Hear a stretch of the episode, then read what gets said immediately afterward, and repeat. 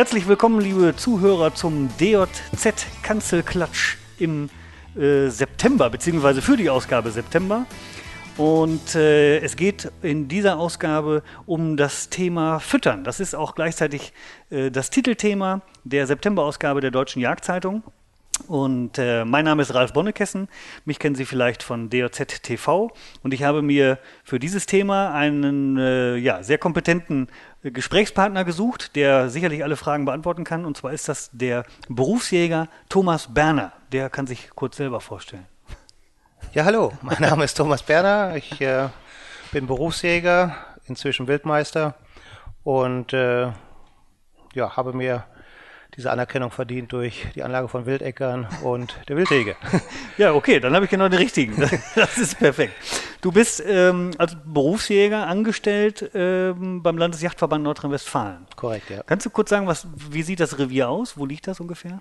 Ah, ich habe da vor über 25 Jahren angefangen. Das liegt am linken Niederrhein, das Revier. Ist ein sehr kleines Revier, besteht aus zwei Eigenjachten, insgesamt etwa 220 Hektar. Einzige vorkommende Schalenwildart ist das Rehwild. Äh, als ich dort vor 25 Jahren angefangen habe, war das Rehwild Wechselwild. Heute ist es Standwild. Ich sag mal, bis zum Abschussplan haben wir da etwa zwölf Stück Rehwild pro Jahr rausgenommen. Und äh, ja, andere vorkommende Wildarten, eben Hase, Wildkaninchen, Fasan, Rebhuhn leider nicht mehr. Ja.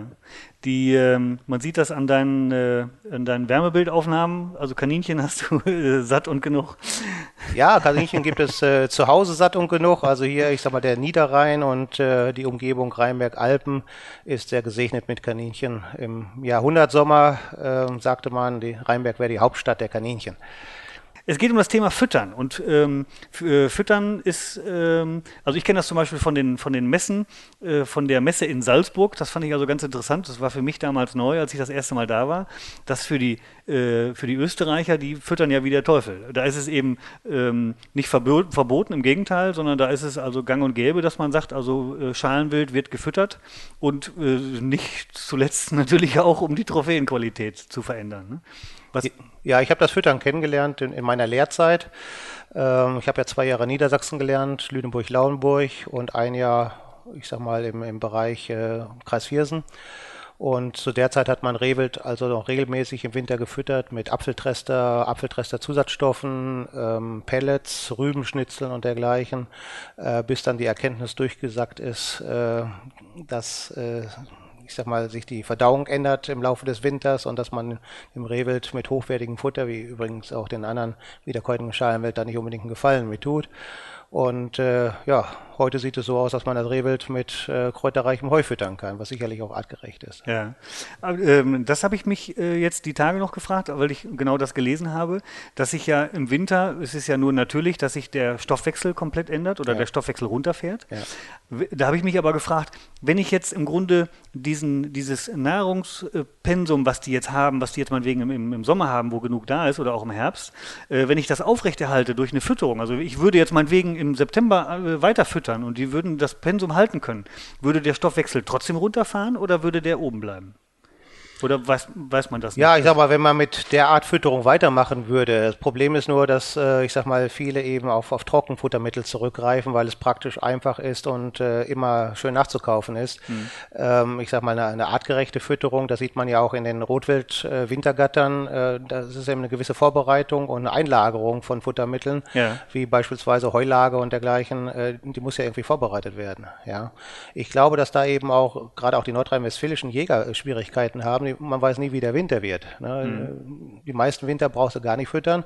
Wenn ich jetzt so an die Mittelgebirge denke und dann gibt es mal wieder einen Winter, da hast du zwei Meter Schneehöhen mhm. und dann steht das Rotwild bis zum Bauch im Schnee und da muss es gefüttert werden. Ja, ja. ja in der Notsituation. Das ist ja hier auch nach wie vor so. Ja. Ähm, inwieweit ist jetzt, nehmen wir mal Nordrhein-Westfalen, das ist ja auch das Bundesland mit den meisten Jägern. Was ist hier jetzt noch an Füttern von Schalenwild überhaupt erlaubt? Also wann darf ich füttern und wie?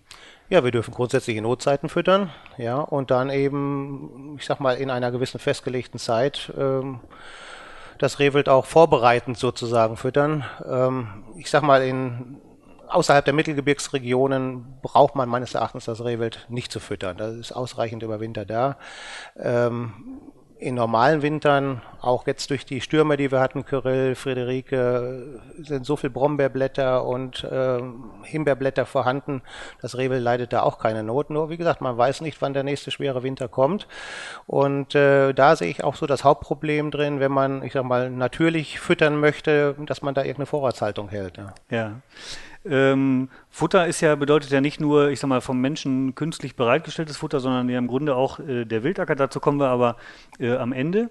Ähm, wenn ich jetzt mal beim Rehwild bleibe, das hast du ja hier auch in deinem, äh, in, äh, in, deinem Umfeld, beziehungsweise in deinem beruflichen äh, Grund und Boden in dem Revier, da hast du sehr, sehr starkes Rehwild. Ähm, wie hoch ist der Einfluss der, äh, der Äsung auf die Trophäenqualität oder auf die Stärke? Kann man da was zu sagen? Ja, ich sag mal, ich bin aufgewachsen im Sauerland. Der Name sagte schon Sauer. Ja, da haben wir äh, Boden-pH-Werte um 4,3, 4,5. Und ähm, ich sag mal, die Revel-Trophäen, die ich dort kenne, da ist eben mehrjähriger Bock Gabler schon was sehr Gutes. Ein Jährling Sechser, äh, eine Riesenausnahme. Und äh, hier in dem Revier am Niederrhein, was ich jetzt seit 25 Jahren betreuen darf, ähm, da ist eigentlich alles, was Jährling, nicht Jährling Sechser ist, ähm, kann entnommen werden. Okay. Ja. Ähm, wir haben von Natur aus hier, ich sag mal, sehr starke Trophäen, eben auch schon in der Jugendklasse. Und das liegt meines Erachtens an den eben sehr hohen pH-Werten. Ja, die Reviere, die in Rheinnähe liegen, da ist der, sind die ehemaligen Flussbetten des, des Rheins, der hat Muschelablagerungen zurückgelassen und äh, die Böden sind also sehr gut mit Muschelkalk verseucht. Das wiederum wird aufgenommen von den Pflanzen und egal was das Rehwild über das Jahr ist, vom ersten Blättchen im Frühjahr bis zum letzten Grün im Herbst, da ist überall sehr hoher Kalziumgehalt drin. Mhm. Und ich glaube nicht, dass man das durch äh, gelegentliche Fütterung oder Zusätze in Salzleckstein dergleichen äh, erreichen kann, was dort ganzjährig natürlich geschieht. Ja. Das heißt also, ich müsste schon äh, eine gesamte Muschelbank in Sauerland verfrachten, äh, um irgendwelche Auswirkungen zu haben. So ungefähr. Das Thema Wildecke haben wir ja später noch, aber ich empfehle ja auch erstmal zuerst den pH-Wert zu nehmen und dann aufzukalken. Und das kann im Sauerland sein, dass man erst zwei Jahre kalken muss, ja. bevor man das erste Saatgut kauft und die erste Bestellung macht. Okay. Und äh, viele Pächter sind dann schockiert. Ja, aber wenn man keine kümmernden Pflanzen haben will, dann muss man über den Kalk ran. Ja. Und wenn man das von den Pflanzen überträgt auf die Tiere, dann scheinen die eben mit der entsprechenden Menge Kalk auch gesegnet zu sein. Und wir können auch ruhig vom Rehwild mal überleiten auf den Fasan. Ne? Auch da spielt beim, bei den Hühnervögeln, bei den Bodenbrütern spielt ja der Kalziumgehalt da eine enorme Rolle. Ja. Und äh, viele Hühnerhalter füttern ihre Hühner zusätzlich mit Muschelkalk. Und den finden sie Fasanen zum Beispiel bei uns auch auf den Wildäckern. Ja. ja. Ja, führt dann dazu, dass, äh, glaube ich, stabilere Eischale zum Beispiel? Ne? Ja, beim Fasan ist das so, zur Produktion äh, eines Eis werden drei Gramm Kalzium aus der Knochensubstanz der Henne abgebaut. Ja. So, und das macht die natürlich nur bis zu einem gewissen Grad. Sie löst ja nicht ihre gesamten Knochen auf. Ja. Das heißt, die würde irgendwann aufhören, Eier zu legen. Ja. Und äh, ich sag mal, normales Gelege hier am Niederrhein besteht äh, als Erstgelege aus zwölf Eiern. Aber in einer Fasanerie werden dem Fasan durchaus auch 80 Eier entnommen ja. zur Bebrütung.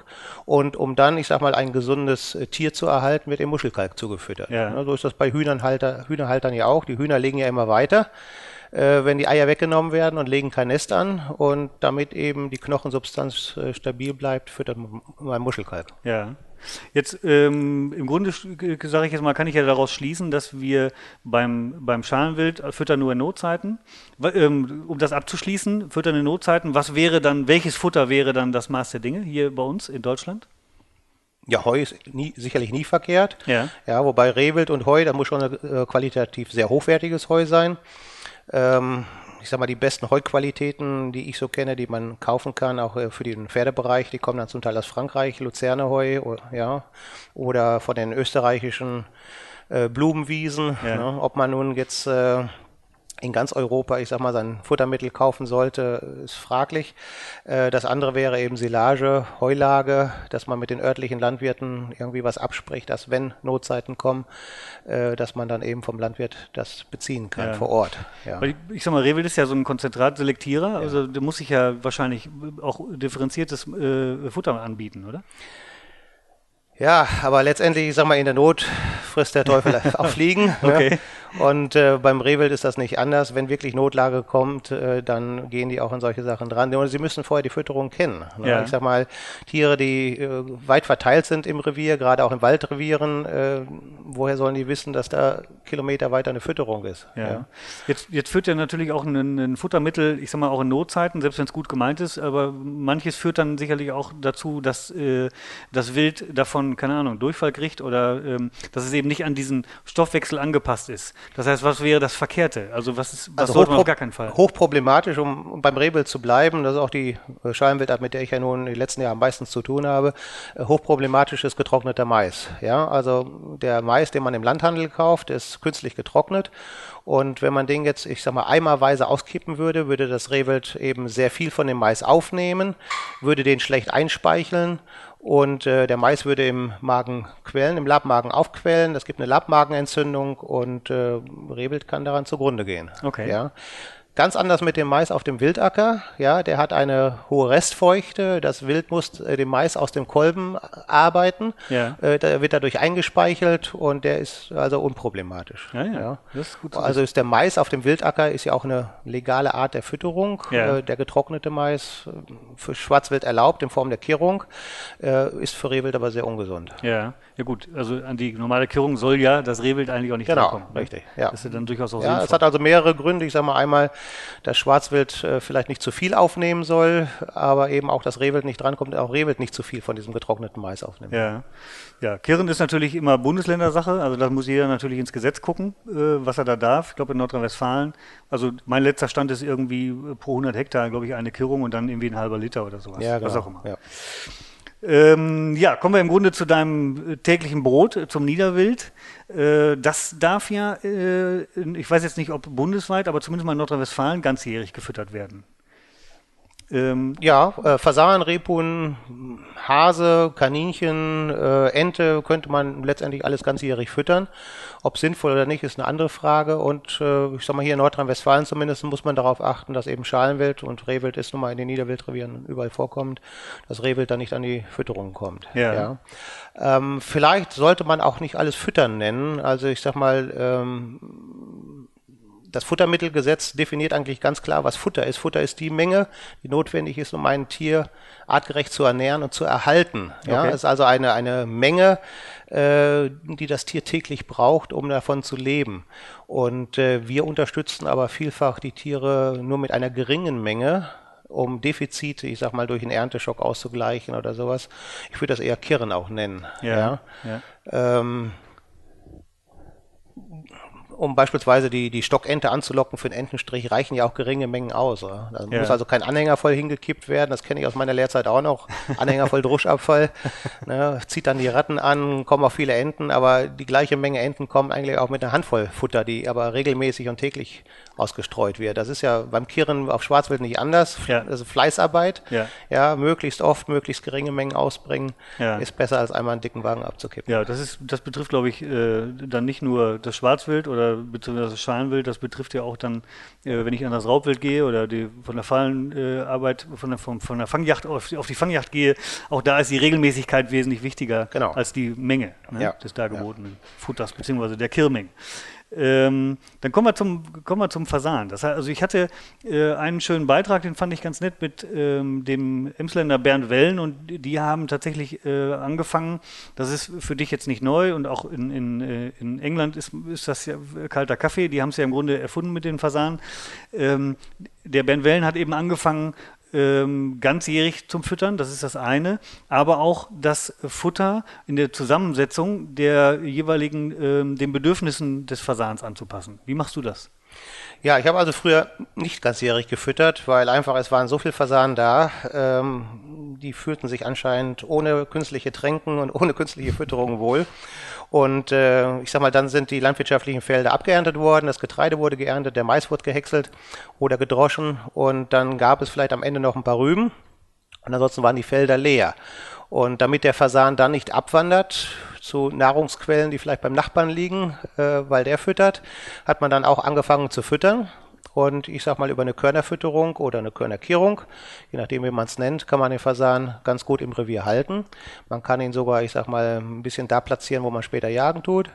Und äh, ja, das habe ich eigentlich so jahrelang praktiziert, mit gutem Erfolg. Dann haben wir 2008, ich sage mal, bundesweit die Niederwildmisere bekommen. Mhm. Das heißt, wir hatten hier im Kreis Wesel haben wir 95 Prozent der Fasane verloren, Lebenbesatz. Also von 100 Fasane sind noch fünf übergeblieben. Was ist 2008 passiert? Ja, man weiß es nicht genau. Ich sag mal, man kann auf Wikipedia einiges lesen darüber, wo vielleicht die Ursachen liegen. Ähm, Im Nachhinein konnte leider auch keiner der Fasanen untersucht werden. Mhm. Ähm, gibt da mehrere Vermutungen. Es sind auch mehrere Dinge zusammengekommen, wie der Wegfall der Flächenstilllegung. Das waren 800.000 Hektar in Deutschland. Mhm. Ähm, es war sicherlich nicht eine Ursache alleine. Tatsache ist aber, 95 Prozent der Fasane waren weg. Wir hatten jetzt also nur noch ganz wenige und äh, man wollte, ich sag mal, diese wenigen auch äh, besonders äh, hegen. Ja. Und auch da habe ich eben angefangen, die Fütterung, die ja sowieso im Revier vorhanden waren, dann ganzjährig zu beschicken. Mhm. Und ich sage mal, bei der geringen Anzahl der Fasane äh, spielte das kostenmäßig jetzt auch keine große Rolle. Mal so ein Vergleich, ich sage mal, ich habe früher vier Tonnen Futter im Winter den Fasanen gefüttert und heute liegen wir bei einigen hundert Kilo. Mhm. Ja. Okay. Und bei, auf, bei ganzjähriger auf was, Fütterung. Auf, auf was für einer Fläche? auf 220 Hektar. Ja. Also Lebenbesatz äh, auf 220 Hektar waren 2007 etwa 280 Fasane Frühjahrsbesatz. Ja. Und wie gesagt, die letzten Jahre so etwa 20 vielleicht. Da haben wir so mit rumgeschaukelt. Okay. Das ist nicht ja. viel. Ja, das ist nicht viel. Wie gesagt, der Kreis Wesel hat es ja auch hier besonders stark getroffen. Es gibt andere Kreise in Nordrhein-Westfalen, die weniger stark betroffen waren, aber ich sag mal so 70 Prozent Verlust war dann doch überall. Oh ja. ja. Ja, das hat mal die Forschungsstelle in Nordrhein-Westfalen zusammengestellt, ja. auch durch eine Revierbefragung. Ja, und jetzt, also jetzt heißt ganzjährig füttern, was fütterst du? Ja, ich habe früher, ich sag mal, Mais gefüttert und Weizen, beides abwechselnd. Ich sag mal, wenn du den Fasan entscheiden lässt, Mais oder Weizen, nimmt der Mais. Den mag er noch lieber als den Weizen. Wenn du eben Mais, Weizen, Gerste hinlegst, na, dann nimmt er Mais, Weizen, Gerste. Mhm. Und äh, früher habe ich eben diese Futtermittel auch nur einzeln gefüttert. Das heißt, wenn man Mais und Weizen zusammengemischt hat, dann hat er sich den Mais rausgeholt, der Weizen okay. blieb unten liegen. Ja. ja ich habe dann also jetzt immer zum Teil mit zwei Fütterungen gearbeitet. In der einen Fütterung war Mais, in der anderen war Weizen.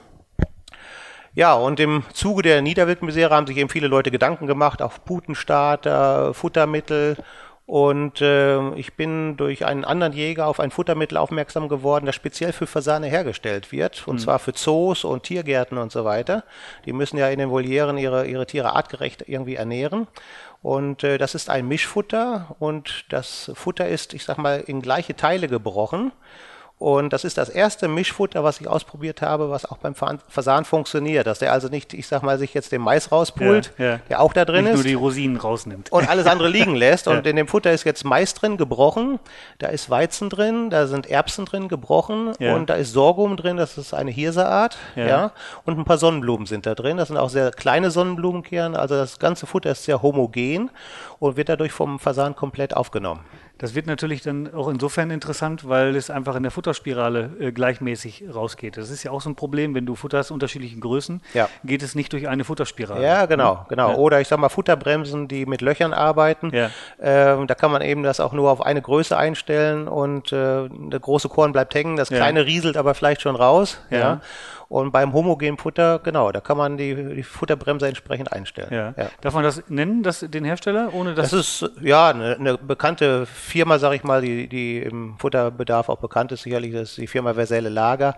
Und das Futter nennt sich äh, Gramix Addenda Mischung, wie gesagt, speziell für Hühnervögel und Fasane hergestellt. Ja. ja. Okay. Gibt es auch mit zusätzlichem Grit, also mit Muschelkalk. Ja. Ja, ähm, das mache ich aber wiederum anders. Ich fülle jetzt nicht das Futter mit Muschelkalk in meine Fütterung ein. Ja dann würde vielleicht wieder Muschelkalk hängen bleiben oder sich unten sammeln, sondern ich lege äh, Muschelkalk nur zur Brutzeit, also nur in den Monaten März, April, so eine Handvoll neben die Fütterung. Ja. Und das wird dann auch aufgepickt von den Fasanen. Ja. Ähm, das heißt also, du, du fütterst das ganzjährig oder? Genau. Und nur den Muschelkalk dann während März, April? Und März, sonst, April. Und sonst änderst du das Futter gar nicht? Nein. Genau. Okay. Ja.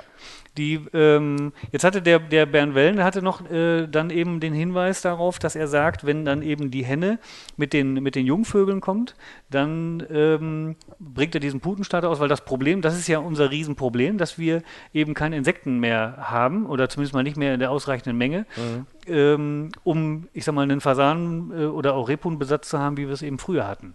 Äh, das hat sich drastisch verändert. Somit fällt dann, das fand ich eigentlich eine sehr, eine, eigentlich eine der traurigsten Erkenntnisse, äh, die ich damals ähm, mitbekommen habe bei einer Reportage äh, zur Großtrappe.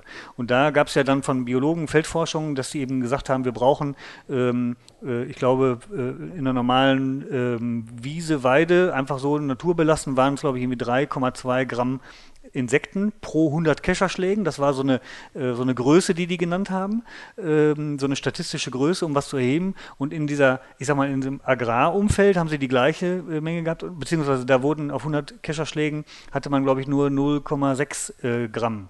Und ähm, dieses über drei brauchte dann eben die Großtrappe beziehungsweise die Küken, zu, um zu überleben. Auch das Pendant, ähm, Fasan oder Rebhuhn brauchen diese Menge vorkommender Insekten und das ist einfach nicht mehr da. Und dann diese schlimme Erkenntnis ist eben, die haben Eier gelegt, die haben das ausgebrütet die Küken sind geschlupft, die laufen hinter der Henne her und verhungern einfach. Ne? Ja, ja. Ähm, so, und da ist eben die Frage, kann ich für die was tun, indem ich denen eiweißreiche Kost biete? Also ich habe äh, Putenstarter bis 1995 ausprobiert. Da war das auch noch legal möglich in Nordrhein-Westfalen. Und zu der Zeit hatten wir keine Niederwildmisere. Zu der Zeit hatten wir anscheinend auch noch genügend Insekten. Und ja. da war eben meine Feststellung, wobei ich da auch noch nicht mit den Wildkameras so gearbeitet habe, sondern reine Sichtbeobachtung, dass die Henne mit den Küken zu dem Zeitraum eben nicht so an meine Fütterung gegangen ist. Und aufgrund der Fütterung, die ich verwende, die stehen halt im Freien, ähm, zieht, äh, ziehen die Pellets äh, des Putenstarters sehr schnell die Luftfeuchtigkeit und fangen an zu schimmeln, ähm, sodass ich mich da, ich sag mal, grundsätzlich von verabschiedet habe. Und ab 95 gab es dann auch die Fütterungsverordnung in Nordrhein-Westfalen Nordrhein-Westfalen, die das nicht mehr zugelassen hat. Ja. Ähm, aber ich sag mal, aufgrund der heutigen Situation und wenn in Niedersachsen das möglich ist, ähm, da mit Versuche zu machen, ist ja. sicherlich nicht verkehrt, denn man benutzt halt Putenstarter auch für die Aufzucht von Fasanen und Rebhühner und äh, schaden kann das mit Sicherheit auf keinen Fall. Ne? Ja, da äh, fand ich das, also da sieht man es ganz gut. Er hat auch, äh, der, äh, ähm, der Herr Wellen hatte auch äh, eine besti einen bestimmten Putenstarter gesagt. Also da gibt es, glaube ich, Nummerierungen 1 und 2 und keine Ahnung. Äh, da müssen Sie jetzt als Zuhörer leider in den sauren Apfel beißen und die DVD nochmal einlegen und diesen Beitrag nochmal gucken. Dafür sagt er auf jeden Fall, welchen Putenstarter er verwendet und er sagt auch, in welcher Menge er das dann untermischt. Mhm, mhm. und er verändert eben diese, diese, diese Futtermenge, beziehungsweise diesen, den Zusatz und äh, man sieht eben auch, äh, ich hatte damals in dem Beitrag ein paar Bilder eingeblendet, also man sieht, dass die Henne eben mit den äh, Küken zu diesen Fütterungen kommt.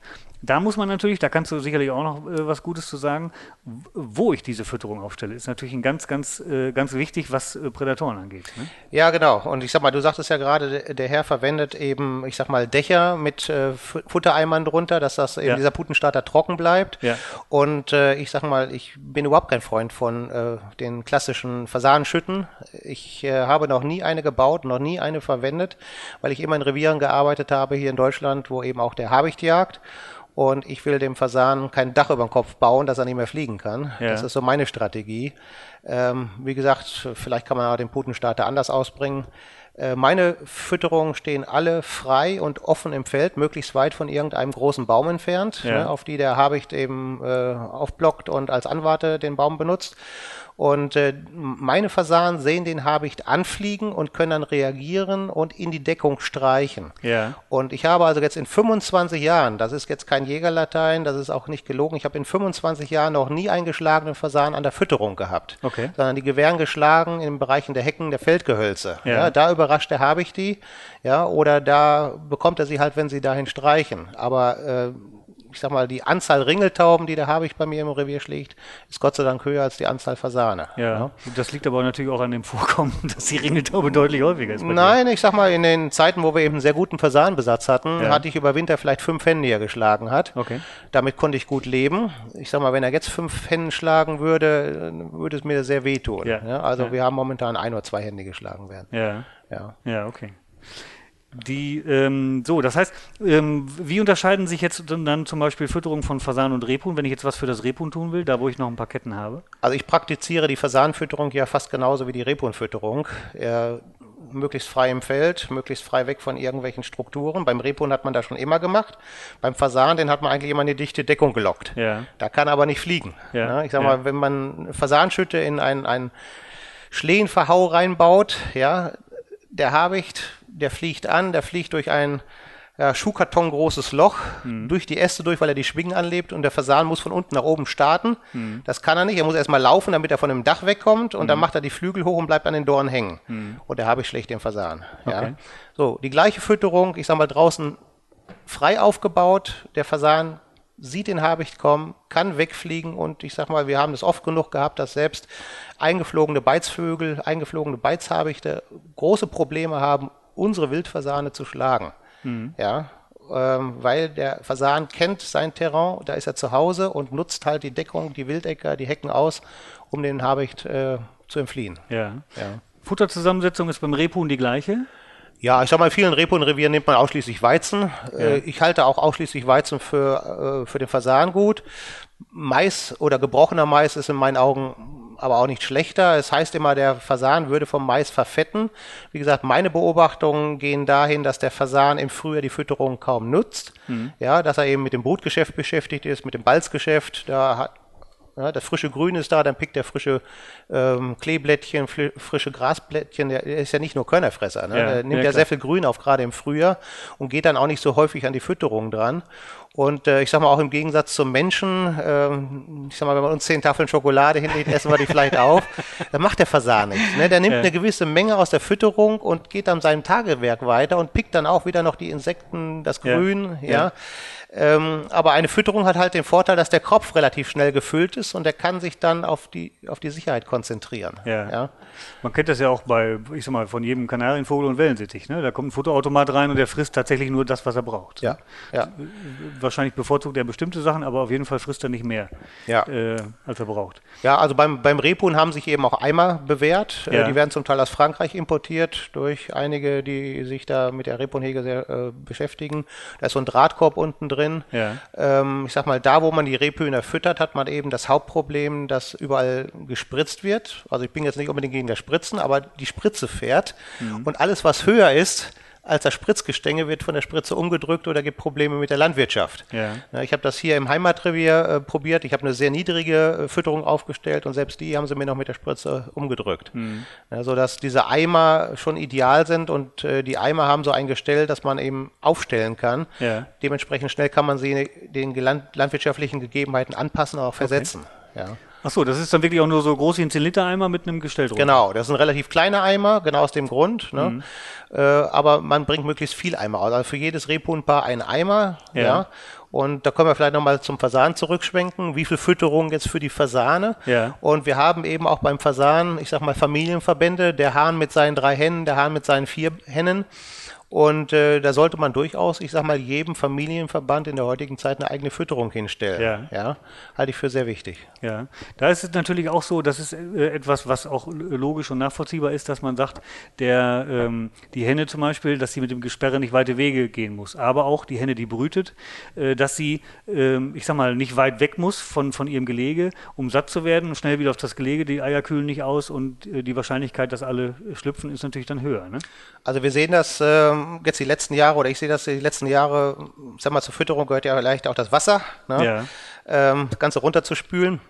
Und ähm, aufgrund der, ich sag mal, immer trockener werdenden Frühjahre oder Sommer habe ich ja vor einigen Jahren diese Vakuum-Wildtränke entwickelt. Ja. Und äh, obwohl wir, ich sag mal, gute Wasservorkommen im Revier haben, wir haben Altrheinarm, wir haben den Rhein, wir haben ähm, künstliche Wasserstellen, äh, die eigentlich auch nur ein paar hundert Meter weit weg liegen von den Stellen, wo die Hennen brüten, werden diese Tren Tränken enorm angenommen, weil die Henne hat kurze Wege. Ja. ja. Bevor die halt 500 Meter zum natürlichen Gewässer marschiert vielleicht auch noch mit ihren Küken. Das dauert ja, die sind ja alle nicht so schnell, die können drei Wochen lang nicht fliegen. Ja. Marschiert die zur Tränke und trinkt dort und die Küken auch. Ja, ja, ja auch nicht doof. Also ist sicherlich äh, sinnvoll, gerade weil wir ja wahrscheinlich immer trockenere Sommer kriegen. Ne? Ja, ich sag mal, über das Füttern kann man ja generell streiten, aber wenn man, ich sag mal, großen Naturschutzverbänden folgt, da ist auch eine Großzahl von Vogelexperten, die sagen Ganzjahresfütterung, ne, ja. schadet eben nicht. Ja. Und äh, ich denke, man kann zumindest damit nichts verkehrt machen. Ja. Ja, ob es, ich sag mal, das Zünglein an der Waage ist, dass es wieder nach oben geht, hm. werden wir nie beweisen können, aber Schaden tut es auf keinen Fall. Ja, ja. Auf jeden Fall kann ich sie auch, und das ist ja natürlich auch der Gedanke des Jägers, der, ja, ich sag mal, er handelt ja für seine begrenzte Revierfläche. Ja. Und wenn ich sie bei mir halten will, komme ich darum nicht herum. Ne? Ja. Weil der Fasan oder alles Wild sucht sich natürlich die besten Bedingungen aus. Und dazu gehört natürlich auch äh, Äsung. Also ich sehe ja auch die, die Singvögel, wie die dankbar, ich sag mal, an die Fasanfütterung gehen. Ne? Wir, ja. wir füttern Fasan und Rebhuhn, aber ein Dutzend anderer Vögel profitiert da Ja. eben auch von. Ja, ja, genau. Das, das sieht man ja auch zum Beispiel im Garten. Da, da weiß ich zum Beispiel auch, dass der Nabu natürlich immer sagt, irgendwie ruhig ganzjährig, also wenn, dann ganzjährig füttern, äh, dass sie sich einfach dran gewöhnen und dass man dann nicht so eine, plötzlich so, einen- so einen Cut hat, dann ist halt nichts mehr da. Ja, und die verkaufen ja auch selber Futter. Ne? Die, das, der Nabu macht das sehr, sehr schlau. Ähm, und da können wir uns in dem Punkt eine Scheibe von abschneiden. Was äh, so manche Spendensammelaktionen angeht, äh, finde ich, so können wir genauso gut machen. Ja, den Jägershops fehlt auch noch Futter. Ne? Ja, wir sollten das Futter äh, dann sicherlich in dem Falle einfach herstellen und verkaufen. Ähm, ein guter Hinweis an deinen Arbeitgeber irgendwie. Der Landesjagdverband kann ja auch im Grunde auch in die Futterproduktion Ja, einsteigen. einen Shop haben wir ja schon. Ne? Du hast gerade gesagt, eben, ähm, achso, bleiben wir nochmal beim Federwild. Fasan, Rebhuhn war klar, Ente ist, wie werden die, muss man, soll man, äh, also es geht ja dem Jäger darum, verständlicherweise, ich möchte erfolgreich sein auf dem Entenstrich. So, jetzt möchte ich sie äh, eben regelmäßig an ein Gewässer locken. Wie mache ich das? Ja, also ich glaube, die, die Stockente hier in Nordrhein-Westfalen, die einzige Entenart, die wir äh, noch bejagen dürfen, ich sag mal zumindest in der Region Niederrhein mit den vielen Baggerlöchern, aber auch, ich sag mal, andernorts äh, braucht die, glaube ich, keine Fütterung zur Arterhaltung. Ähm, dort, wo sie brütet, dort, wo sie mit den Küken auf dem Gewässer schwimmt, sucht sie eben auch Insekten, ne, Wasserinsekten oder Uferinsekten. Und äh, Enten streichen ja auch, die haben ja meistens nicht nur ein Gewässer, sondern haben mehrere Gewässer, streichen von einem Gewässer zum anderen. Und äh, wenn wir jetzt die Ente füttern, oder ich würde es eher Kirren nennen, dann dient es ausschließlich dazu, ich sag mal, die Ente anzulocken, einen Entenstrich zu haben und ich sag mal, während dieses Entenstrichs ein paar Enten zu erlegen. Äh, ich halte das für eine legitime Sache. Ähm, wir locken mit vielen anderen Sachen, sei es mit Lockinstrumenten, ja, oder eben über Futtermittel. Viele sagen, ja, das ist äh, hinterhältig, ne, die Tiere dann irgendwie da bei der Fütterung zu erlegen. Auf der anderen Seite wollen wir auch so möglichst äh, wenig stören und äh, in einer gewissen Zeit halt den Überhang auch abschöpfen. Ich denke, der steht uns auch irgendwo zu. Ob man einen Salatkopf abschneidet, der blutet auch. Ne? Kommt so weiße Milch raus, sollte man sich mal anschauen. Sieht ganz furchtbar aus, wenn der ausblutet.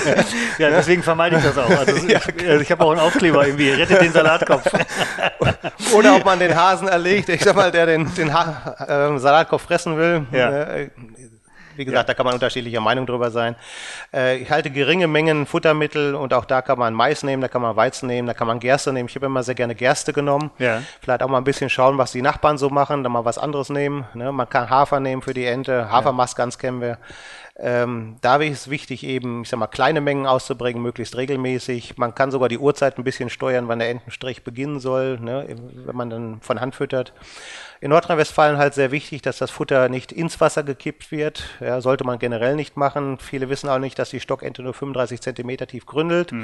Und wenn man es tiefer reinwirft, dann freuen sich vielleicht die Karpfen drüber, aber Genau. die Ente hat da nichts von. Muss man den Karpfenstrich bejagen. Ne? Ja, genau, genau. Da kann man da vielleicht angeln gehen.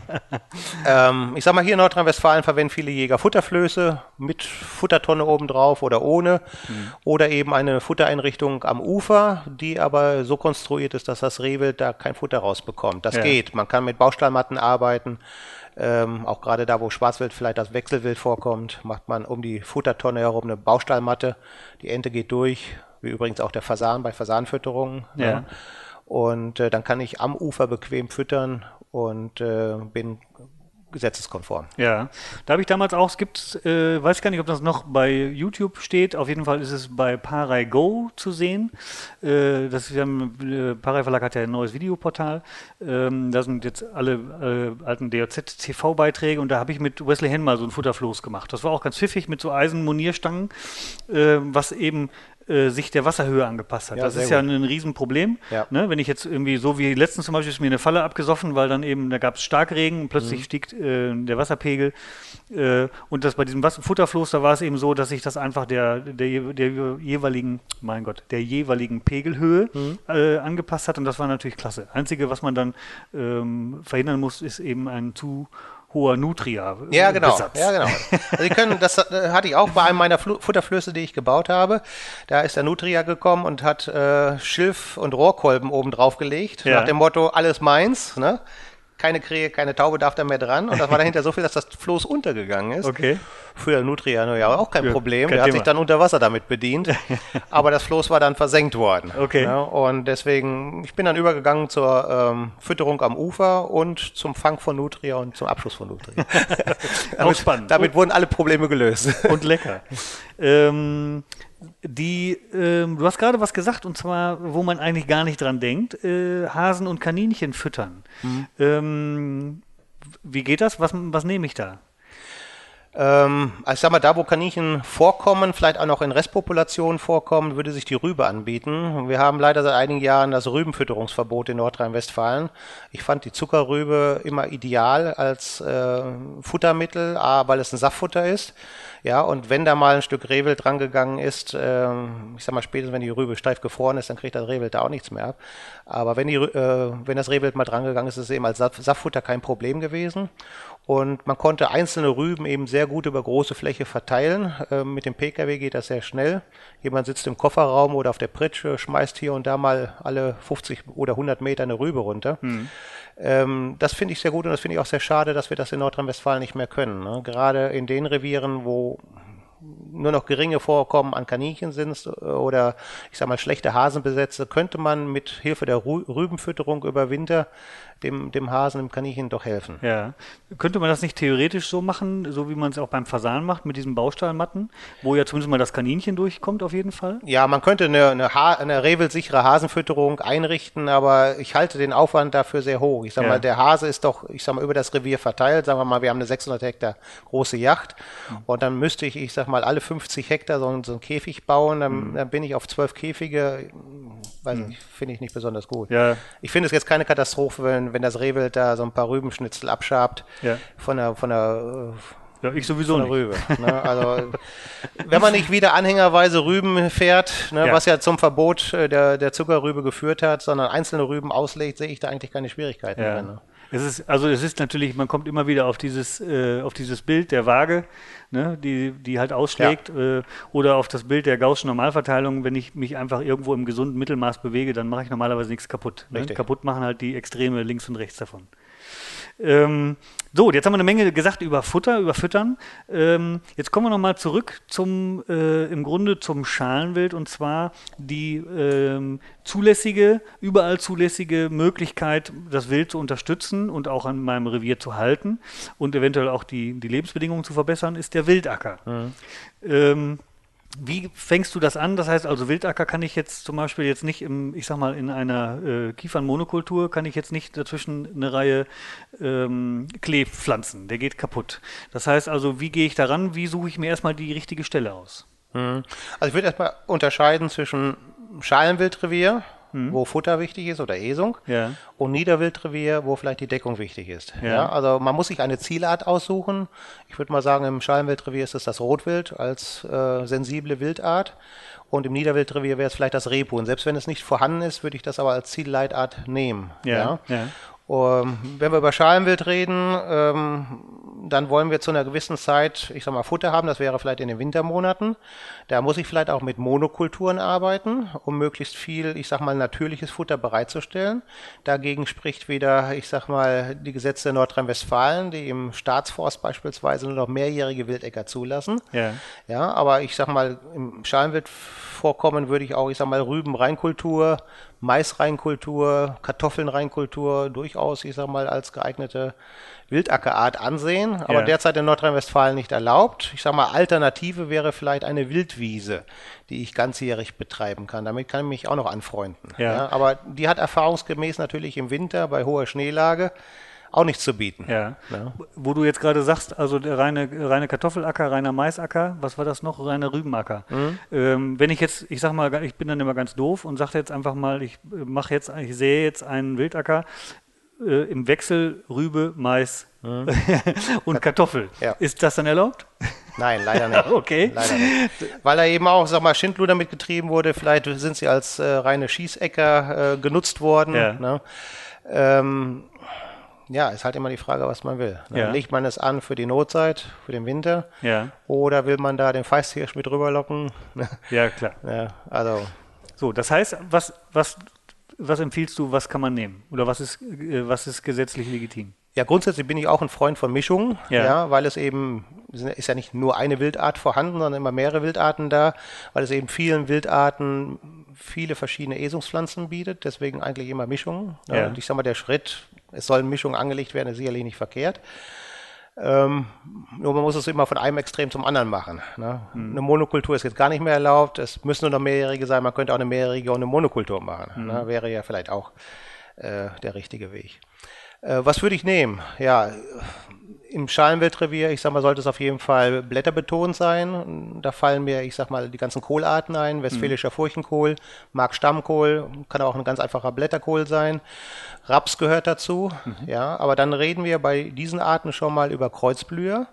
Ja, da gehört auch die Rübe dazu, die Rübsen. Die Rübse ist auch sehr gut als Notzeitesung. Ja. Das sind alles Kreuzblüher und wenn ich die jetzt immer jedes Jahr hintereinander anbaue, dann kann es passieren, dass ich eine Wurzelkrankheit bekomme, die sogenannte Kohlhernie. Und dann habe ich für alle Zeiten eigentlich meinen Acker für Kreuzblüher kaputt. Okay. Und deswegen muss ich dieser Wurzelkrankheit vorbeugen und das kann ich machen, indem ich jedes Jahr, ähm, jedes zweite Jahr oder jedes dritte Jahr eine Mischung anbaue, die keine Kreuzblüher enthält. Mhm. Ja. Äh, das sind meistens einjährige Arten. Ich habe da zum Beispiel mal so eine Sommermischung entwickelt. Da sind Sommergetreidearten drin, ein bisschen Weidelgras und Klee. Hört sich jetzt einfach ein, äh, einfach an, ist es auch. Wie gesagt, das ist diese Gesundungsmischung, die wird ein Jahr dazwischen gesetzt, damit der Boden nicht diese Wurzelkrankheit bekommt. Ja, ja. ja. Man kann alternativ auch eine Leguminosenmischung nehmen. Da sind dann, ich sag mal, Wicken drin, Ackerbohnen, äh, Klee, Luzerne, ja. Ähm, eben auch keine Kreuzblüher. Mhm. Das hat noch den Vorteil, dass ich Stickstoff sammle. Ich darf ja auch in vielen Revieren, die, ich sag mal, dem Staat gehören, keine Düngung mehr durchführen, schon gar keine Stickstoffdüngung. Und über Leguminosen kann ich eben Luftstickstoff sammeln. Der wird durch Knöllchenbakterien an den Wurzeln gebunden und beim Umflügen oder Umfräsen im darauffolgenden Jahr wird er wieder in den Boden abgegeben. Ja, das ist ähm, äh, hochspannend, habe ich jetzt aber morgen wieder vergessen mhm. oder wahrscheinlich schon in einer halben mhm. Stunde. Wie kann ich jetzt als Normaljäger, wie hole ich mir Hilfe? Ich habe jetzt, also äh, im Grunde brauche ich ja Hilfe dafür. Ich brauche eine Beratung. Wie, wie kommt man da dran im Idealfall? Also der Landesjagdverband Nordrhein-Westfalen bietet dazu Tagesseminare an. okay. Ja, wie baue ich einen Wildacker an? Ja. Äh, wenn man Jagdaufseherlehrgang bei uns macht, dann ist das kriegt, man, drin? kriegt man die Schulung auch. Ja. Ähm, das machen die anderen Landesjagdverbände wahrscheinlich auch, oder? Mit Sicherheit, ja. ja. Genau. Also ich weiß es vom Landesjagdverband Rheinland-Pfalz beispielsweise, da wird es gemacht, in Niedersachsen ja. wird es gemacht. Ne? Okay. Ähm, ja, da könnte man sich als äh, Mitglied preiswert fortbilden. Ja. ja. Äh, gute Saatguthersteller haben in ihren Katalogen einen umfangreichen Teil äh, der Beratung. Äh, der Landesjagdverband arbeitet ja seit 2000 mit einer Saatgutfirma in Münsterland zusammen. Da habe ich den gesamten Beratungsteil geschrieben. Hm. Ähm, da bekommt man also entsprechende Hilfe. Gute Firmen haben auch geschulte Sacharbeiter, äh, ja. Facharbeiter, die am Telefon Auskunft geben okay. bei Rückfragen. Ja. Die sind da eben auch geschult. Also ich sage mal Firmen, wo auch meistens Jäger im Vorstand sind, die verkaufen nicht nur Saatgut, die wollen auch, dass es gelingt. Ja, ja. das ist eine gute Voraussetzung. Da sich da einfach mal informieren. Ja, die ähm, ähm, grundsätzlich ist zur Auswahl. Äh, ich habe jetzt ähm, ein 300 Hektar Revier als Durchschnittsrevier. Was ist sinnvoller, einen großen Wildacker oder fünf kleine? Beides. also einen großen und fünf kleine. ja, genau. Man kann nicht genug haben. Okay. Ja, also zu viel gibt es eigentlich nicht. Das wissen wir aus den Jahren der Flächenstilllegung. Ja. Da waren ja viele Reviere, die durchaus 5, 10, 15 Hektar Stilllegungsflächen hatten, die wildfreundlich eingesät wurden. Das waren ja die Jahre bis 2007, wo es auch mit dem Niederwild nach oben ging. Ja. Und ähm, ich sage immer, jeder Quadratmeter zählt. Also wenn ich nur ein Quadratmeter gestalten kann, dann nehme ich den Quadratmeter und bekomme ich fünf Hektar, nehme ich die fünf Hektar auch. Ja. ja. So, wenn du jetzt sagst, was ist sinnvoll, hängt ja auch ein bisschen mit dem Portemonnaie zusammen. Hm. Ähm, ich muss mir mein Revier anschauen. Und äh, es gibt momentan Reviere im Mittelgebirge hier in Nordrhein-Westfalen, da brauchst du keinen Wildacker. Mhm. Da hast du Kyrillflächen, da hast du Friederike-Flächen. Jetzt haben wir auch gerade, ich sag mal, das Waldsterben, der Borkenkäfer schlägt überall zu. Das wird in der Folge, ich sag mal, Licht bringen eine Explosion von Sträuchern. Hm. Also ich sag mal, um das Rehwild brauchen wir uns beim Wald eigentlich keine Sorgen zu machen. Die werden in drei Jahren bessere Esungsbedingungen haben als jetzt. Wenn der Förster noch welche übrig lässt? Für die Waldbauern tut es mir leid, die ja. verlieren unter Umständen jetzt ihre Existenz, sage ich mal so, in Form der Fichte. Ne? Ja. Aber äh, ums Rehwild brauchen wir uns da, glaube ich, keine Sorgen zu machen. Ähm, wenn ich Brombeeren habe, wenn ich Himbeeren habe, wenn ich äh, Holunderausschlag habe, Waldweidenröschen ähm, und der, derlei, da haben wir eben auch schon Reviere gehabt, die daneben Wildacker gemacht haben, wurde gar nicht angenommen. Hm. Weil das Rehwild steht im Eldorado, nascht hier links ein hm. bisschen, rechts ein bisschen, geht 10 Meter, nascht wieder. Die brauchen gar nicht auf den Wildacker zu gehen. Ja. ja. So, wenn ich solche Sachen habe, dann kann man durchaus auch auf den Wildacker verzichten. Ähm, bin ich in anderen Regionen, ähm, habe ich vielleicht einen Fichten-Altholzbestand, dann möchte ich gerne was machen. Mhm. Dann ist aber meistens Licht der Faktor. Mhm. Dann habe ich eine Rückegasse oder einen Holzlagerplatz, der würde sich vielleicht eignen oder die mhm. würde sich vielleicht eignen, die äh, Rückegasse. Da kommt aber zu wenig Licht hin. Mhm. Ja, dann habe ich zwar einen Wunsch, ich hätte auch eine Fläche, aber es wächst trotzdem nicht, weil das Licht fehlt. Mhm. Ja, also ich brauche eine Fläche, die ausreichend äh, von der Sonne beschienen wird. Ich sage mal mindestens äh, 50 Prozent Tageslicht. Ähm, dann muss ich gucken, was ich dort für einen Boden habe. Wenn ich viele Steine habe, wenn ich viele Wurzelstuppen habe, kann ich nicht pflügen. Mhm. Ja, da kann ich dann nur mit der Handfräse arbeiten. Das empfiehlt sich auch, wenn ich eine ganz geringe Humusschicht habe. Mhm. Wir haben oft bei Nadelboden, ich sage mal nur 10 cm Humus. Würde ich dort 30 Zentimeter tief flügen, würde ich mir den Dreck nach oben holen, den Humus verbuddeln, mhm. wäre auch nicht gut. Mhm. Ja, also da muss ich tatsächlich auch mit der Fräse arbeiten. Die gibt es oft für schmales Geld zu mieten. Ja. Manch einer, ich sag mal, der mehrere Flächen hat, kauft sich auch eine kleinere Fräse. Die kann man mit dem Anhänger transportieren, da kann man hinterhergehen. Ja. Äh, ist eine gute Geschichte. Man muss nur wissen, die Fräse ist die Unkrautvermehrungsmaschine schlechthin. Ja. Ja, durch das Mischen der Erde werden die ganzen Lichtkeime aktiviert. Ich habe also auch eine etwas verkrautete Fläche, ähm, als wenn ich mit dem Flug arbeiten würde. Mhm. Im Wald ist das, glaube ich, nicht das Problem. Wenn ich draußen im Offenland arbeite und habe neben einer konventionellen landwirtschaftlichen Fläche einen Distelacker stehen, ja. gibt es Ärger. Ja, das äh, habe ich schon erlebt. Ja, ist so. Das mögen die nicht so gerne haben. Ja. Ja, die, äh, aber das finde ich auch im Grunde äh, charmant, äh, dass man eben, äh, also jetzt allen rein vom Anblick, auch fürs Wild finde ich das immer ganz reizvoll. Ich kenne das zum Beispiel aus kleinen Revieren, dass die dann einfach diese Randstreifen, diese Wegstreifen ja, mit so einer Motorhacke bearbeiten. Ja. Da, wo ich eben, äh, ich sag mal, wenn ich jetzt so eine, so eine ähm, Nord-Süd-Ausrichtung habe, dass ich eben sage, die, äh, die Sonne fällt am besten ein und dann äh, bepflanze ich meine Randstreifen. Ne? Und dann ist das fürs Wild natürlich super. Also gerade fürs Rehwild ist es natürlich toll, da mal hier ja. und da zu naschen. Ne? Rehwild, Konzentratselektierer, bummelt gerne umher. Ja. Ne? Und das hatten wir ja auch, ich sag mal, in der Hochzeit der Flächenstilllegung, dass viele Revierpächter enttäuscht waren, dass sie einen Wildacker angelegt haben im Rehwildrevier, ja. im Sauerland beispielsweise, im Raum Halfa habe ich das so in Erinnerung. Und äh, ja, dann stand da nicht jeden Abend das Rehwild rudelweise drauf um 8 Uhr, wenn der Jagdpächter drauf saß und beschwerte sich dann. Ja. Ne? Und dann habe ich ihm die Fährten gezeigt und ähm, den Hexenring, wo der Bock die Ricke getrieben hat und überall den Verbiss vom Buchweizen und selbst am Facelia oder Ölrettich. Ne? Und ich sage, ich kann Ihnen natürlich nicht garantieren, dass der Bock und überhaupt das Rehwild da abends um 20 Uhr im ganzen Sprung draufsteht. Ne? Ja, klar. das ja. stimmt. Jetzt haben wir über das, ähm, über das Schalenwild und den Wildacker gesprochen. Als letztes würde ich ihm noch sagen, was, was kann ich an Wildacker, äh, wie kann ich dem Niederwild was Gutes tun? Also jetzt Rehwild ausgenommen, äh, also dem restlichen Niederwild. Ja. Also ich sag mal, ich bin im Sauerland aufgewachsen. Ich kenne da die Mittelgebirgsreviere, Waldanteil, aber eben auch vorgelagert viel Grünland. Zum Teil sehr artenreiches Grünland. Ja, ich sag mal, da müsste man vielleicht mal kalken. Nicht jeder landwirtschaftliche Betrieb bringt ja auch die Mengen Kalk heutzutage aus, die vielleicht erforderlich wären, aus Kostengründen. Ähm, aber wir haben da, ich sag mal, sehr strukturiertes, gutes Grünland aus Klee, Kräutern, Spitzwegerich fällt mir da ein und eben verschiedenen Gräsern. Ähm, da braucht es eigentlich an Esung nichts. Das gleiche hier am Niederrhein. Wir haben die Ackerfrüchte, wir haben dazwischen, ich sag mal, eine Weide noch oder Ackerfuttergras. Esung ist hier in ausreichender Menge da. Was uns fehlt, ist eine sichere Brutdeckung. Brutdeckung gibt es, aber keine sichere. Ich sag mal, die beste Brutdeckung, die es hier im Frühjahr gibt, ist Grünroggen. Ja, aber der Grünroggen wird leider siliert für die Biogasanlagen und der Grünroggen zieht wie ein Magnet das Wild an. Und wenn wir eben, ich sag mal, Wild anderswo schützen wollen, dann brauchen wir zur gleichen Jahreszeit, ich sag mal, diese Deckung. Mhm. Eigentlich müssten wir Grünroggen anbauen. Okay. Ja, aber der ist recht kurzlebig. Ne? Der wird ja dann nur über Winter gezogen und dann im Frühjahr siliert.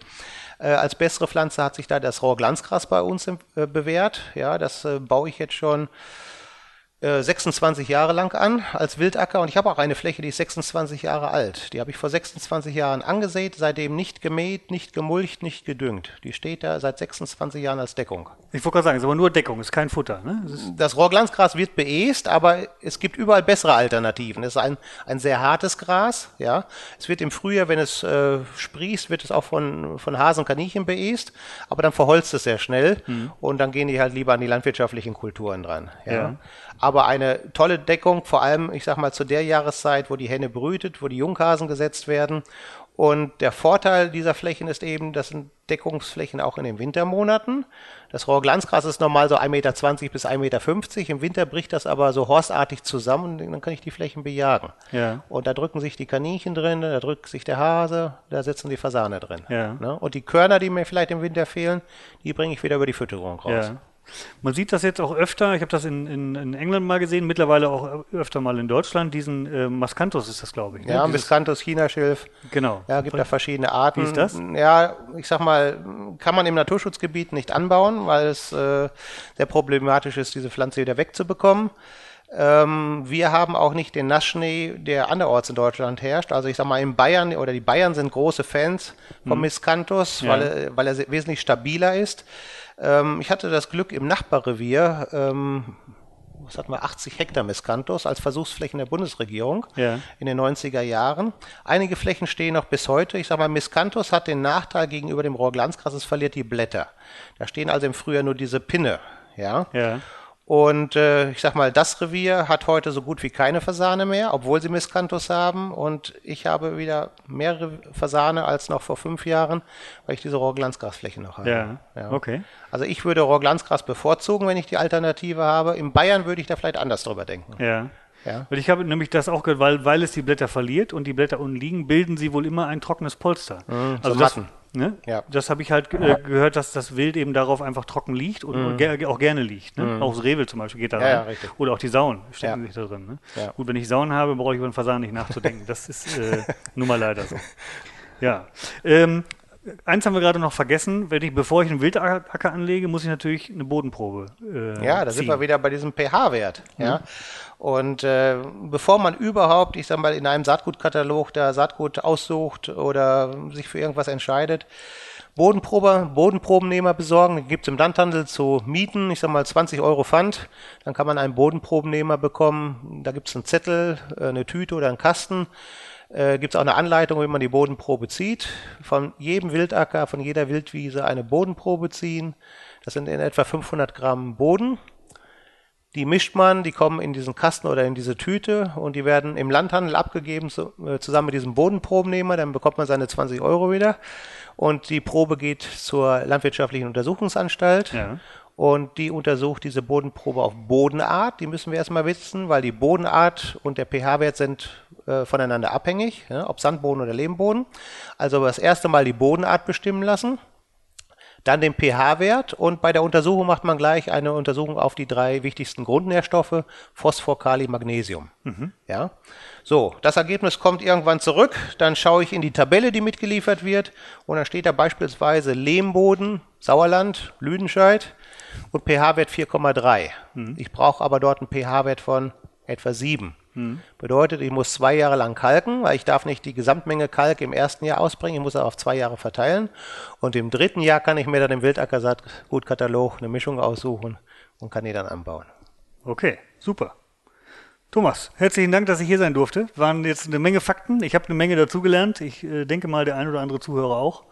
Und äh, ja, es macht auf jeden Fall solche vielen Informationen, werfen dann meistens immer noch mehr Fragen auf. Aber das ist ja auch gut so. Dann haben wir immer noch ein bisschen was zu berichten, ein bisschen was zu schreiben, ein bisschen was zu zeigen. Also, herzlichen Dank und äh, alles Gute für dich weiterhin. Ja, ich danke dir. Waldmann Bis dann, Waldmann.